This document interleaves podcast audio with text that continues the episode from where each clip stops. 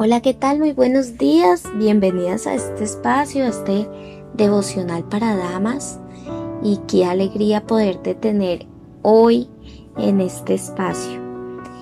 Se hizo pecado es el título de la meditación del día de hoy. Y leo en Romanos 3:25, a quien Dios puso como propiciación, a Cristo por medio de la fe en su sangre para mantener su justicia a causa de haber pasado por alto en su paciencia los pecados pasados. Bueno, en el devocional de hoy hablaremos sobre el mejor ejemplo de paciencia. ¿Y cuál es el mejor ejemplo de paciencia? Es Dios mismo. Cuando el Señor creó al hombre y a la mujer, los puso en el jardín del Edén y Dios los puso en un lugar hermoso, les dio todo lo que necesitaban. Ellos estaban eh, en un mundo perfecto, sin pecado, sin dolor y sin muerte. Adán y Eva vivían al lado de las bestias, de los animales del campo, sin correr ningún peligro. Pero ¿qué pasó? Ellos desobedecieron a Dios y el pecado entró a la creación. A partir de ese momento ellos fueron expulsados del jardín del Edén y debido a eso experimentaron el dolor, experimentaron el miedo, la inseguridad y la tierra comenzó a producir espinos y cardos, algo que hizo que el hombre tuviera que esforzarse mucho más para lograr un sustento diario y para poder sobrevivir. Además, y lo más trágico de todo, es que la comunión que ellos tenían con Dios se rompió. Cuando Adán y Eva pecaron, Dios en su misericordia mató un cordero para cubrirlo con sus pieles, algo que apuntaba a lo que más adelante sería el sistema sacrificial. Y más importante aún, la muerte de Jesucristo, que es el Cordero de Dios, que quitará el pecado del mundo. Como seres humanos nacemos en pecado y crecemos con él. Por eso las escrituras, por eso la Biblia nos dice en Romanos 3, creo que es en el capítulo 23, que debido a nuestro pecado hemos sido destituidos de la gloria de Dios. Es decir, estamos separados del Señor y de su grandeza. Por esa razón Jesús vino a ser la propiciación, es decir, el sacrificio expiatorio por todos nuestros pecados. Dios le castigó con la muerte y la condenación que los creyentes merecían. Y su sacrificio en la cruz se hizo, hizo que, hizo que el Padre nos mostrara ese gran favor, ese gran amor. Somos justificados por la sangre de Jesús. Y Jesús mismo nos abrió de nuevo la entrada a la presencia del Padre al cielo.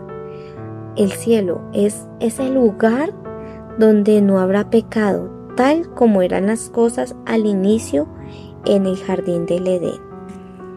Jesús nos abrió esa brecha o esa puerta porque antes en el jardín del Edén Adán y Eva tenían una comunicación directa con Él. A partir de que ellos pecaron, la comunicación con Dios tocaba hacerla en un tabernáculo, ¿sí?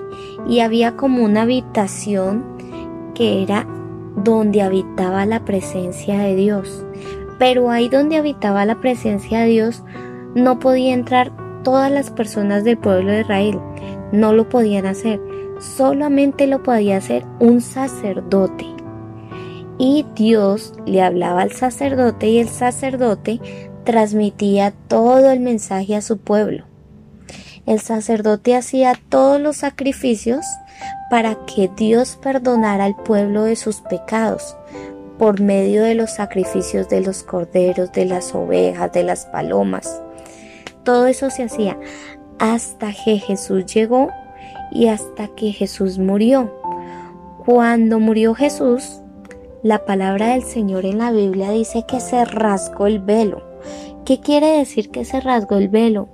Que se rompió ese velo donde nosotros no teníamos una comunicación directa con Dios, Pero a partir que muere a partir del momento de que muere Jesús, tenemos dirección directa, tenemos esa comunión directa con Dios para hablar con el Padre por medio de nuestro Señor Jesucristo y por el Espíritu Santo, por la presencia del Espíritu Santo en nosotras. Entonces yo voy contándole esta historia y cómo se hizo pecado Jesús en la cruz por nosotros, yo quisiera que como creyentes termináramos este devocional del día de hoy dando gracias al Señor por tomar nuestro lugar en la cruz para salvarnos de la ira de Dios y para darnos vida eterna. Y que sea este un momento que te llene tu corazón de alabanza y de adoración para el Señor.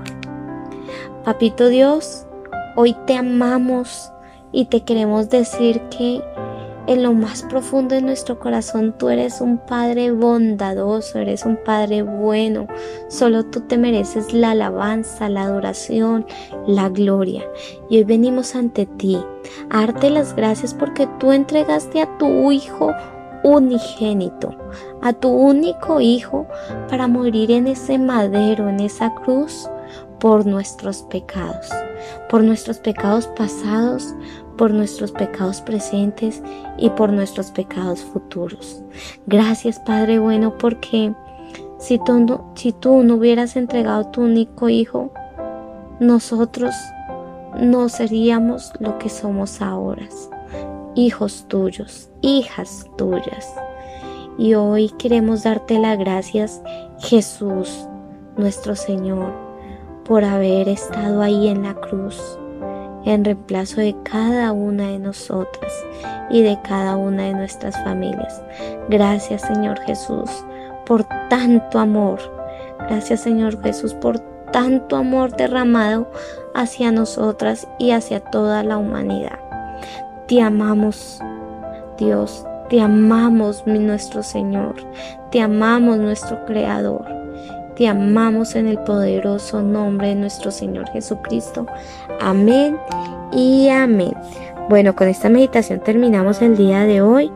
Los esperamos a los que están en pie de cuesta hoy, 9 de la mañana, acá en el templo para alabar, para gozarnos en el Señor y para recibir una palabra de parte de Dios. A los que están en Bogotá, las puertas abiertas las está dando la iglesia, un lugar donde puedes crecer en Bogotá. También a las personas que están en Agua Chica, un lugar donde puedes crecer, abre también sus puertas el día de mañana. Y en San Vicente del Caguán también. Chao, chao, bendiciones.